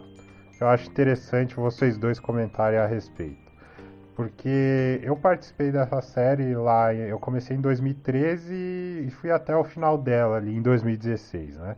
É, na verdade, processo de gravação, né? Porque ela ainda continua. É, atores é, envolvidos em outras coisas. Isso tinha lá no começo, o tempo inteiro, participando de montagem de, de cenário e esse tipo de situação. É um, a equipe, desde o começo, isso é uma coisa boa ela era unida. Só que se você olhar de fora, é isso que aconteceu. O cara, ele tem que fazer uma cena importante, ele tá ajudando em outra coisa. Aconteceu também uma situação, e tu falou lá no começo sobre tá presente no set. Os dois responsáveis ali na parte de produção, eles saíram do local onde estava prevista a gravação. Aí no final foi feita a reunião e ficou um aprendizado que sempre tem que ter alguém ali para o pessoal se reportar. E no final, no final da, da série, muita coisa aconteceu e o legal é que a, o, os atores, às vezes é difícil, porque é um projeto voluntário pequeno, mas os atores eles estavam sendo poupados do, de todo o trabalho e, por exemplo, a cena era numa cozinha e ninguém entrava na cozinha até ela ficar pronta. Então os atores iam lá na maquiagem, ficavam conversando e o diretor lá repassava a câmera, essas coisas assim. Cada um fazia a sua função. Então eu queria que vocês comentassem aí todo esse aprendizado que, que tiveram aí no processo de como produzir um set. Como a gente sempre comenta aqui no, no, início, a gente tá, a gente se considera a, aprendiz, né, de, de, cinema, né? A gente está sempre em, em, constante aprendizado. E a gente sempre gosta de, de, frisar que a gente aprende da melhor maneira, que é, é a prática. A gente aprendeu teoria, mas muita coisa que a gente aprendeu na teoria é, veio depois da prática. Tipo, a gente errou praticando e para depois ver que, pô, poderia ter feito desse jeito. Mas, tipo assim, eu, eu considero um aprendizado muito melhor, sabe? Porque, como o Maico disse, essa situação do, de, que aconteceu no, bem no, no, início das gravações, lá em 2013, de, de, de nós dois, tipo assim, os, os executivos estarem fora pá, gerou um problema gigante, sabe? Imagina se tivesse acontecido outras coisas maiores, quem responderia por, responderia por isso, sabe? Então, é, ainda bem que foi problemas apenas com a equipe, sabe? De, tipo assim, de falta de auxílio, na, na verdade, né? De recepção. Tipo assim, um ator, ele gosta de chegar no set e, e, e ser atendido por quem vai, vai, vai dirigi-lo, sabe? Então, isso a gente aprendeu é, mas aprendeu na prática, sabe? Então foi um aprendizado muito grande. Mas na, na em questão de, dos atores estarem estarem envolvidos com produções, como tu comentou, Maico, é, eu sempre gostei de, de, por ser um projeto voluntário, a série, de sempre oportunizar as pessoas a, a aprender mais. Por quê? Porque o mercado de trabalho é, ele é muito vago hoje, tipo assim, tem, tem, tem muita concorrência no mercado, por assim dizer. E quem é o profissional que se destaca em meio a isso, sabe? Que, que quer realmente isso. Então, a série, além do. de claro, a gente está sempre prezando por, um resultado é, melhor, só que da mesma maneira a gente usa por exemplo, é, esse podcast que a gente está fazendo é, são, são, é fruto do que a gente veio é trabalhando na série, sabe? Do que a gente aprendeu. Então, é exatamente isso que, que eu sempre. É, foi um dos, dos princípios meio do William de passar para as pessoas. É que as pessoas não só vão lá para para fazer a série e tal e depois a gente exibir, não, mas para que seja um aprendizado. Então, por isso que eu sempre quis envolver quem quer, é claro, é, em, em, questão de produção. Isso às vezes compromete, compromete mesmo.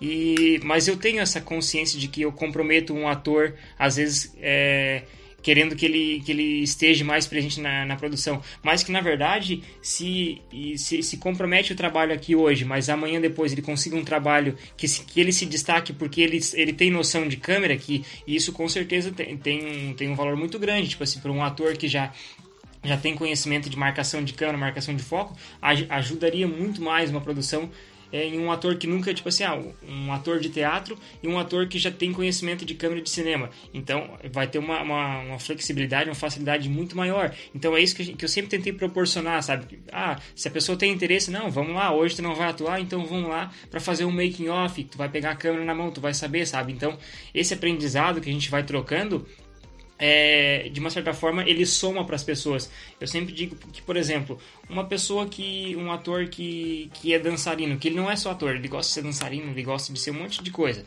E ele vai agregando isso para a carreira dele. Ah, mas eu quero ser só ator. Daí tem o outro, do outro lado, um outro ator que, ah, eu quero ser só ator, não quero fazer mais nada. Aí o que acontece? Um dia, por exemplo, é, tu vem me contratar para fazer um filme. E aí é, eu vou lá e chamo esse ator. Ah, eu tenho esse ator aqui e o filme é de dança. Aí tem esse ator aqui e esse outro aqui. Os dois atores são bons. Só que aí tu vai analisar o currículo dele e tu, tu é o produtor executivo, Maico. E aí tu vai dizer assim, pô, esse cara aqui não sabe dançar, o outro sabe. Os dois, em nível de atuação, eles encaixam no meu projeto. Aí tu vai ver a viabilidade do projeto. Pô, eu vou ter que pagar uma aula de dança pro outro cara ainda aprender. Vou perder mais uns seis meses para ele aprender a dança ainda. Eu vou economizar e vou pegar o cara que já tem dança. Então, tipo, isso que a gente faz na série, de as pessoas terem uma noção de um pouquinho de tudo, agrega um valor para quando vão fazer um trabalho futuro, sabe? É, agrega algo à carreira deles. Por mais que comprometa, às vezes, um pouco o trabalho deles na série hoje, no, no Escolhidos hoje, sabe? Mas eu sempre prezei pelo conhecimento para que, tipo assim, eles levem algo além das gravações, levem um conhecimento para para adiante para os próximos trabalhos, sabe? Quando, quando aconteceu de o Josué mostrar a ideia e, e, que ele disse, ah, William, pô, poxa, tu gosta de atuar faz tempo, uh, eu não tenho onde dirigir, ou coisa parecida. O que que a gente fez? A gente, eu peguei esse projeto e disse, não, então vamos fazer? Vamos. Tá, e como fazer? A gente não tinha noção do que a gente estava fazendo. A gente não tinha nem ideia de como a gente ia colocar isso em prática. Uh, começou com duas pessoas que não tinham muita a experiência, não tinha nada de experiência em relação ao cinema profissional, uh, simplesmente querendo, foi uma vontade, certo? Só que o maior objetivo disso tudo foi criar um espaço onde a gente pudesse pegar pessoas que se interessavam e que não, tiver, que não tiveram oportunidade para começar a trabalhar na área. Essa é uma das maiores, das maiores coisas que o projeto vem agregando, um dos maiores valores que ele agregou, foi de pegar pessoas às vezes sem experiência e que queriam e que tinham a vontade e dar um lugar para que elas botassem essa vontade em prática e aprendessem com isso. No começo, uh, a gente cometeu muitos e muitos erros em relação à organização, em relação à responsabilidade, em relação a, a, ao método como a gente agia dentro do, do set, em relação, principalmente por ser um, um projeto voluntário, ao, ao, ao, método em que a gente tomava as decisões, uh, vários pequenos erros que a gente teve que ir aprendendo com o tempo, que uh, dessa maneira fez com que a gente encontrasse vários e vários recursos que a gente não sabia que a gente era capaz de encontrar e a gente apresentava soluções diferenciadas uh, de uma produção grande. Isso fez a gente aprender mais rápido, na minha opinião, que eu acho que é o que o José estava falando também. E em relação aos atores, essa parte de, ah não, o ator vai atuar, mas ele está trabalhando na produção também. Eu senti isso na pele. Eu acho que foi aí que eu mudei meu ponto de vista em relação a isso. Uh, infelizmente, como eu tive que sair do Brasil, não deu tempo de eu colocar isso em prática também. Mas isso foi uma das coisas que eu mais senti uh, na pele. Foi uma cena em que o meu personagem Uh, não vou falar nome de personagem, não vou falar nada, tá? Então não vai dar spoiler. Ele ia morrer e acabou que eu tava montando o set de gravação, tava cuidando da comida e tinha que ligar pro cara pra pedir pra ele trazer o, o café da tarde. E daqui a pouco, quando eu vi, eu tava lá buscando o, café da tarde com o cara. E depois eu tive que voltar para continuar montando set. E claro, nesse meio que eu tava fazendo tudo isso, um monte de gente tava fazendo também me ajudando, não só eu. E o Josué era para estar concentrado na cena, ele não conseguia se concentrar na cena porque ele estava tentando se concentrar no, no, na coordenação da produção também, me ajudando, porque sabia que ia ficar pesado para mim. Na hora de atuar, a parte mais difícil foi entrar naquele personagem de novo. A parte mais difícil para mim foi pegar aquela emoção do set que ele, a gente chama aqui rush, aquela não vou conseguir passar isso para português. aquela adrenalina uh, e jogar isso para dentro de um personagem que estava a ponto de morrer e que tinha estar tá arrependido de muita coisa e assim sucessivamente. Foi muito difícil fazer isso e eu senti isso na pele. Essa é a parte que eu acho que atrapalhou muito na qualidade no começo, tanto é que a gente regravou a, a série várias vezes, a gente várias uh, cenas a gente teve que regravar da série. Uh, isso foi perder tempo? Não, na minha opinião não foi perder tempo. Na minha opinião foi uma escola sem a gente querer aprender. A gente não sabia que a gente ia aprender alguma coisa com isso e a gente acabou aprendendo. E essa questão da oportunidade que o Josué fala realmente é, é outro foco que, é, que a série tem. Uh, por que, que eu vou tentar pegar atores uh, que, sim, que são atores, que não tem outra opção agora no momento para entrar nessa área, e vou simplesmente deixar eles assim se eles têm vontade de aprender mais? Eu vou abrir um leque para meu, para minha série funcionar melhor, para nossa série funcionar melhor, se eles aprenderem de tudo um pouco, se eles tiverem interesse, ninguém é obrigado a nada na série, nunca foram. Mas sempre foi de bem-vinda a ajuda da, das pessoas. E eu, eu tenho certeza que muitos dele, o Michael é um, que pelo que o Josué me passa, hoje eu estou bem longe, mas pelo que o Josué me passa, tem, tem sido um ótimo, um excelente assistente de direção e tem ajudado na direção também. Em vários pontos o Josué me fala isso, tem elogiado muito pelo, pelo método que, que você tem se dedicado e aprendido, e como várias outras pessoas também, que eu não vou citar, mas que eu sei que tem aprendido muito com esse, com esse processo. Acho que a gente só aprendeu, uh, nesse meio tempo, a gente só aprendeu a se organizar melhor, de simplesmente pegar, se o ator vai atuar, deixa ele atuar. Deixa ele atuar, hoje é o momento dele. Se ele vai ajudar amanhã como assistente de fotografia, como assistente de direção, como produtor, ok, amanhã é o dia dele agir como um produtor. E no outro dia sucessivamente, para que tudo flua de uma maneira melhor e tudo uh, todo mundo continue aprendendo de qualquer maneira, aprendendo mais e mais, mas que também consiga uh, prestar melhor cada trabalho que está fazendo. Tanto que, Michael, a parte que tu falou do final ali, que nos finais das gravações já, já já há uma, uma organização muito melhor, sabe? Então a gente viu esse progresso de, de 100 a 1000%, sabe? Tipo, é, principalmente nas últimas gravações mesmo, tipo, a gente recebeu visita de, de pessoas que, tipo assim, que começaram a ver as fotos e tal e, e queriam ajudar de alguma forma e chegaram a visitar o set e viram que, bah, mas a organização de, a organização de vocês é, é, excelente, sabe? Vocês são, são Hollywood. Teve gente que já brincou, até tem um colega que também é cineasta da cidade e brinca. Quando a gente mostra alguma coisa, eles estão. Fazem, é, a gente faz projetos paralelos e tal. E eles comentam, ah, mas Escolhidos é Hollywood. Mas por conta de, dessa organização que a gente que a gente tem hoje, sabe? Hoje a gente é, tem uma equipe toda formada, tipo assim, existem as hierarquias, tipo assim, a gente já tem... É, hoje a gente tem até pessoas que, que, tipo assim, que organizam, por exemplo, a carona de quem vai, sabe? Então, coisas que a gente, no, no, no começo, como o William comentou, a gente era tudo, sabe? É, mas não por conta de, de egoísmo, mas por conta de que, às vezes, as pessoas não, ou não queriam fazer, ou a gente não tinha capacidade para isso, e não tinha também um entendimento e conhecimento para passar adiante, sabe? E nessa medida que a gente foi, que a gente foi trabalhando, as pessoas foram se identificando. O próprio Michael, ele entrou como ator e ele chegou a um certo ponto, determinado ponto, ele dizer que ele assim, não, eu gosto mais da parte de trás. Existe um lugar para mim? Assim, com certeza tem lugar, sabe? Então, e tipo, a gente viu que, ou seja, a, a gente montou uma equipe e foi enxugando essa equipe, foi enxugando, vendo pessoas que às vezes tentaram entrar com outros com outros objetivos, viram que não era um, não era um, local para isso, não era um projeto para isso, e acabaram que saíram fora. E a gente, é, não desmereço a ninguém, claro, mas tipo assim, a gente viu que realmente quem gosta disso é o pessoal que ficou, e o pessoal hoje meio que já ah, pegou suas funções, sabe? O Michael assumiu como, a, como assistente de direção ali, ele tipo assim, ele demorou para chegar àquele ponto. Ele, ele teve todo um processo de ver o, a, a, coisa andar, ver, não, é, tá indo, tá indo, tá legal. Mas eu acho que, tipo assim, aos poucos ia ajudando, a, aos, aos poucos me, me auxiliava com equipamento, e isso, aquilo, outro, aquilo outro, me questionando sempre às vezes, a ponto de que ele, tipo assim, é, eu vi que ele era uma pessoa responsável para isso, sabe? Já, então, é, hoje a gente tem uma equipe muito bem formada pro projeto que é, sabe? Porque às vezes a gente comenta e ninguém acredita que a gente é, movimenta uma equipe de 20 a 30 pessoas na organização que a gente é, tem.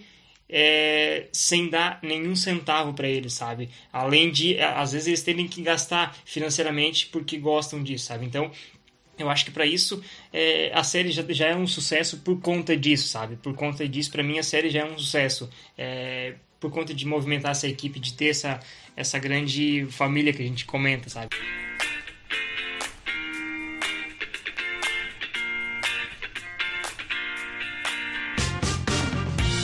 Uma das coisas citadas aqui é, que o José falou, né?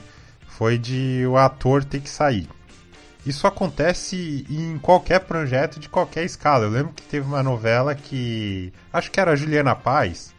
É, no meio da novela que estava sendo rodada, ela foi. Ela foi. Como é que posso dizer? Confirmada que ia ser uma protagonista da novela seguinte. Ou pulava uma, não lembro.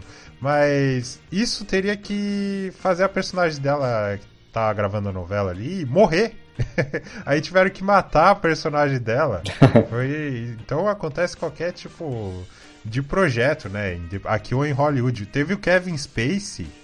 Ele teve todo aquele escândalo. Ele, ele foi completamente removido de um filme.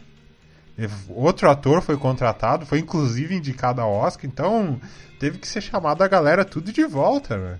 É, é eu, isso é um peso muito grande que pode acontecer. Até aquela questão que você falou, né?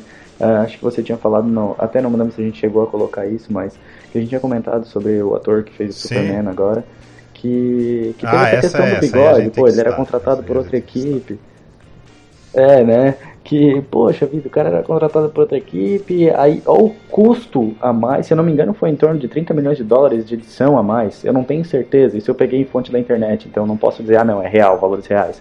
Mas é muito, é muita diferença de custo de uma produção é. por causa de um bigode. Isso, isso né? estava aqui, a gente tem que uh, citar também, né, como um exemplo real. O que que acontece? O Liga da Justiça ele estava em produção, produção, que é a etapa que a gente está conversando aqui. No meio dessa produção, imagina uma tragédia terrível. A filha do diretor comete suicídio, terrível. Aí o diretor ele tenta dar sequência, só que ele sai do projeto. Isso é o que aconteceu. O contexto da história é que os filmes que esse diretor, que é o Zack Snyder, tava fazendo de super-herói, eles estavam tendo uma recepção mista do público. Só que quando, quando você faz um blockbuster, e ainda mais eles tendo como rival a Marvel, uma recepção mista não é algo bem-vindo. Então, as visões desse diretor, uhum. elas já não estavam sendo bem aceitas pelos executivos do estúdio. Então, o afastamento dele. Uh acabou se tornando uma oportunidade para eles colocarem uma pessoa que estava ali como roteirista, para tava mudando alguns diálogos do filme, para dirigir, é, para refazer cenas, porque eles assistiram uma, um primeiro corte do filme e não gostaram. Chega de controvérsia, vamos fazer um uhum. filme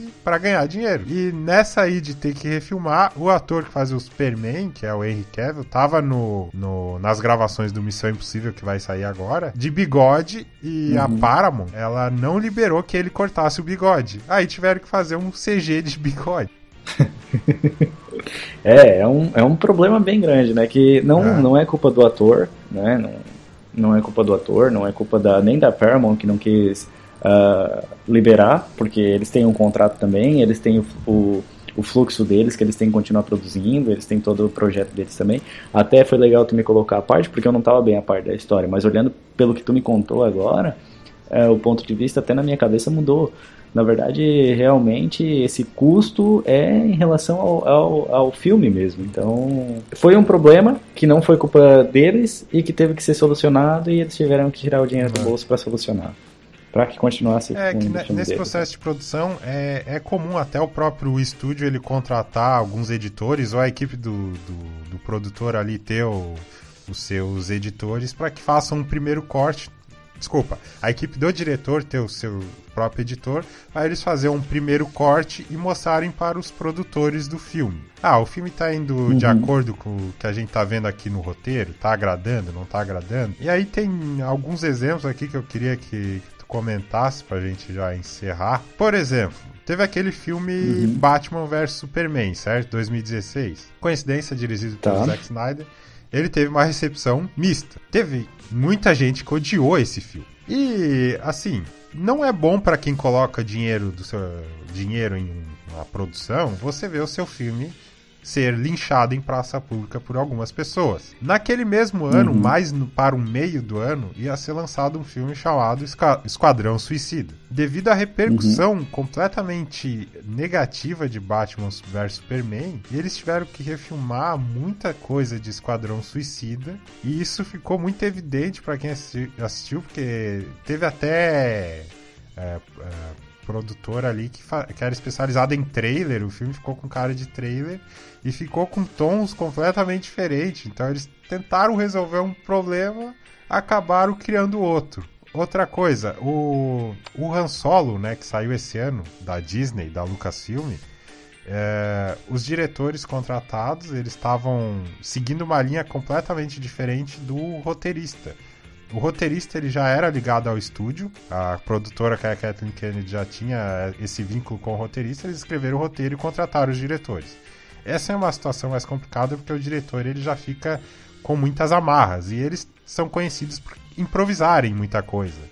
E não estava lá, mas a notícia, as notícias que a gente tem, as informações que a gente levantou, é que eles estavam improvisando muito em cima do que o roteirista fez. E o, o roteirista não gostou, a produtora também não gostou, e eles foram mandados embora no meio das filmagens, trocou o diretor, ah, fizeram novas cenas e tiveram que contratar um especialista em atuação pro ator se desvincular daquele, daquela parte cômica que os diretores anteriores estavam uh, tinham acoplado, vamos dizer assim, nele.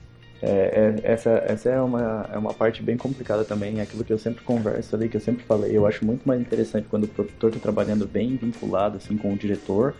E, e eu também tinha comentado na outra, no outro episódio uh, em relação quando é criada uma história, quando tens um roteirista e tem um, um, um escritor, Uh, se tu realmente queres levar aquele filme para frente, o produtor entendeu a ideia do, do, roteirista e ele quer levar aquela história conforme aquilo para frente e, e, o diretor concordou, eu acho que eles têm que estar toda a vida em sintonia para passar a história para que não aconteça esse tipo de coisa, né? Porque uh, como é que eu vou passar a tua história, a história que o Michael escreveu, de acordo com o meu olhar, se a gente não está em sintonia, na é verdade? Se eu vou dirigir uma equipe toda uh, ah, para passar a tua história, eu tenho que estar em sintonia contigo. Para te me dizer, oh, o que, que tu sentiu quando tu escreveu, isso é minha opinião, né? O que, que tu sentiu quando tu escreveu, poxa, era isso mesmo, esse, essa questão cômica. Ontem eu estava vendo um vídeo de um ator, uh, até eu te falei sobre, sobre esse canal, uh, que ele fala muito sobre atuação e aí ele diz cuidado na hora de ler os roteiros, isso pro ator, né? Não dentro da parte de produção, mas cuidado na hora de fazer uma audição, uh, porque tu às vezes não vai passar uh, o sentimento que, o, que aquela equipe de produção tá, tá esperando de ti. Ele disse que foi fazer um teste de elenco e nessa audição dele uh, ele fez a história totalmente cômica. E quando ele foi ver uh, realmente a história, como é que deveria ser, ela era para ser um drama. E ele perdeu o papel exatamente por isso. Uh, então, assim, eu acho que tudo isso tu tem que entender a ideia de quem está trabalhando contigo, entender a ideia do que, que quer ser passado, para depois tu começar a fazer o trabalho, todo mundo junto e todo mundo acompanhando, para que não dê esse tipo de erro. Não dá esse tipo de prejuízo. Ô, William, você sabe o que é desprodução? A desprodução é a parte de uh, desmontar tudo e, e, guardar tudo e limpar tudo e deixar tudo como era pra Vamos lá, tu tem uma equipe gigante, só que quando terminar, às vezes tu uhum. faz várias alterações na, na externa ali ou no próprio set de gravação, dentro de um estúdio. E uhum. Quando termina as gravações, ah, tem a equipe de som, pega os equipamentos e vai embora, a equipe de fotografia pega e vai embora o continuista lá, a equipe de continuista tira as fotos que tem que tirar para manter uma linearidade na história. Só que tu tem que deixar o, o set ou o local da gravação exatamente como estava antes, né? E aí vai de novo o produtor lá com a sua equipe garantir que tudo seja entregue como estava, até para não causar uma má impressão daquela equipe. Uh, nessa parte de desprodução, uh, depois que termina uma diária de gravação ou várias diárias de gravação no mesmo local, uh, tu tem que tomar cuidado que, qual é o teu teu agreement, qual é o teu contrato ou teu combinado com, com as pessoas que são donos da locação ou às vezes com o pessoal que é dono da locadora de equipamentos, que isso também pode acontecer tem que ver exatamente como foi combinado tudo. Aonde eu gravei é, esse último filme, ele foi gravado vários filmes como Jurassic Park, uh, foi gravado séries uh, tipo uh, Lost, foi gravado ali, Godzilla foi gravado ali, vários filmes foram gravados ali. O lugar, esse local, é um, tipo uma espécie de fazenda muito grande e que tem várias áreas que eles preservam. Mas essa área que que eles gravam os filmes ali, normalmente eles pedem para deixar muita coisa do que ficou. Por exemplo, uh, pro Godzilla, eles deixaram todos os buracos que eles fizeram das pegadas do Godzilla, é, é, foi combinado com, com o dono do local, da locação, de que eles iam deixar esses buracos ali. Apesar de ter estragado Olha. o terreno, uh, eles queriam aquilo para quê? Para que eles tornasse aquele local um ah. local turístico certo? E eles pudessem usar isso para atrair o público para ir ver as pegadas do Godzilla, uh, que é grande pra caramba. Eles tiveram que fazer ela mais profunda para que o helicóptero conseguisse dar a percepção de, do, do, tamanho da pegada. Foi bem interessante.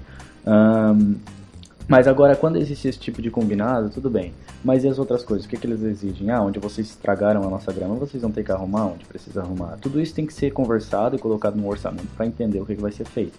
Uh, quem te alugou a locação tem que dizer quais são os requerimentos que eles querem de ti e, e tu ver se tu vai ser um, possível para ti cumprir com esses requerimentos. Uh, manter os equipamentos, uh, vai ter as equipes separadas, né? As equipes de provavelmente a mesma equipe que, que começou a assistência de produção e de montagem, vai ser a mesma equipe que muitas vezes vai ter que ficar até depois para desmontar tudo e organizar tudo de novo. Um, quando tu vai gravar em um estúdio, é, provavelmente é, é, um pouco mais fácil, mas também depende se é um estúdio alugado, se é um estúdio da companhia, isso também depende. É, tu tem que começar de um jeito e deixar o local do mesmo jeito que ele, que ele foi feito. Uma, uma outra coisa interessante, até mais voltada, posso citar a nossa série também, é que o pessoal da produção ele tem que pegar os nomes de todo mundo que tá ali, né? De, dos figurantes, do pessoal que participa, eles aparecerem nos créditos finais, né? E contrato de direito de imagem, até para não, não dar esse tipo de. não dar qualquer problema jurídico depois. Né? É, no nosso caso, desculpa, uh, no nosso caso, uh, da série principalmente, é uma questão que a gente errou muito no começo, que a gente já devia ter aprendido que a gente tem que andar sempre com os contratos de direito de imagem, principalmente porque é uma produção pequena, a gente às vezes, como já foi falado antes, a gente não consegue uh, organizar todo um fechamento de rua muitas vezes, ou e vai ter fluxo de pessoas né, naquele local e também gera muita curiosidade. Então, às vezes, sem querer, teve uma captação, acabou pegando uma pessoa e a gente não, não teve como evitar aquilo. Poxa, vai ali, conversa com a pessoa, deixou, tu quer não me faz regravar, né? Deixa eu pegar teu direito de imagem e tal, deixa tudo combinado, né?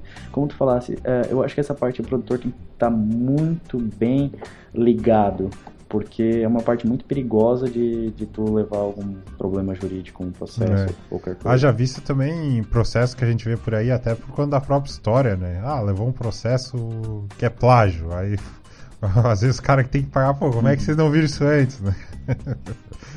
É verdade, é verdade. Às vezes, ah, a ideia é minha, a ideia é tua nada, né, cara? Tu achou que a ideia era tua, mas é, já teve alguém que fez, né? Outra coisa até interessante que eu pesquisei a respeito desse assunto e quando eu li eu achei estranho, mas na hora eu vi que fazia total sentido, inclusive tem isso na nossa série, porque o marketing ele já entra nessa parte de produção mesmo. Ah, Maico, como? Você vê aí, o, estamos em 2018, ano que vem tem o filme da Mulher Maravilha. Ela começou a gravar lá, o que, que fizeram? Já postaram fotos nas redes sociais. Isso é marketing e tu tá no processo de gravação. Uhum. Fora outros, outros exemplos. E trazendo na, na nossa série, assim, às vezes a gente fazia lá o, o making off. Ah, hoje a gente tá gravando não sei o que, não sei o que, qual é a sensação? Ah, dá uma olhada aí. Pra já gerar um, uma movimentação aí, um buzz, né? As pessoas ficarem curiosas e você engajar o público desde a, dessa etapa. É, eu acho que é, eu acho que a maioria de Hollywood agora tá fazendo isso, né? Quando é filmes, principalmente uh, filmes mais populares, tipo heróicos, né? Uh, tipo Marvel, DC, eles estão fazendo muito disso. Eles simplesmente eles vão ali, conversam com provavelmente com a equipe de marketing, o diretor autoriza, sai, vazar aquelas imagens, né? Porque tudo isso é pensado, eles não vão botar qualquer coisa ali e simplesmente vão começar a fazer uma propaganda pequena. As, as, a gente fez alguma coisa assim no Escolhidos, né? No começo uh, de colocar, como tu falou, vários making-ofs. A gente fez alguma coisinha de botar uma, umas cenas pequenas da série. Uh, tem várias, várias maneiras de fazer esse tipo de marketing, como tu falou, o dinheiro do marketing já está entrando ali, né? Às vezes é, pode, pode ter essa participação uh, enquanto tu tá uh, gravando o filme, já está fazendo marketing do filme para que no momento do lançamento já esteja pronto esse marketing, essa, essa curiosidade, como tu falaste, já foi gerada. Então é isso, pessoal. Vamos encerrando esse episódio por aqui. Não estranhe aí no, né, nesse terço final a ausência do, do José, ele teve que sair por um compromisso. Mas é isso aí, faz parte, deu a sua enorme contribuição. É, como foi falado anteriormente, na próxima etapa do filme nós vamos falar sobre pós-produção e divulgação. O que a gente vai abordar? Ah, como é que funciona o processo de edição, de montagem do filme, colocar trilha. Obviamente tem problemas nessa etapa também, porque às vezes tu faz uma gravação, tu coloca ali na câmera, tu ouve, tá tudo ok. Mas chega na etapa de editar mesmo, o áudio não fica bom. Aí tu tem que redublar, aí tu tem que chamar ator de novo, esse tipo de coisa. Ou é, como no caso do Esquadrão Suicida ou do Quarteto Fantástico, que a gente vai, vai citar lá, é, o estúdio não gosta daquela versão e manda simplesmente não regravar, mas editar de uma forma diferente. Aquilo que o Afonso Solano na Comic Con falou. Filma sério, edita engraçado. Você acha que vai dar certo ou não? é, Boa. É isso. Bom, se você chegou até aqui, fica o nosso agradecimento. Curtam as redes sociais aí do, do Caputino, estão linkadas abaixo. Caso você queira comentar, ficaremos mais agradecidos ainda, o feedback, o que, que faltou, alguma história interessante, um elogio, uma crítica. Ficaremos realmente agradecidos. Mês que vem estaremos de volta, né? Né, produção? Isso aí, isso aí. Mês que vem a gente vai Mês sair que vem é nós de novo. Um abraço e até a próxima.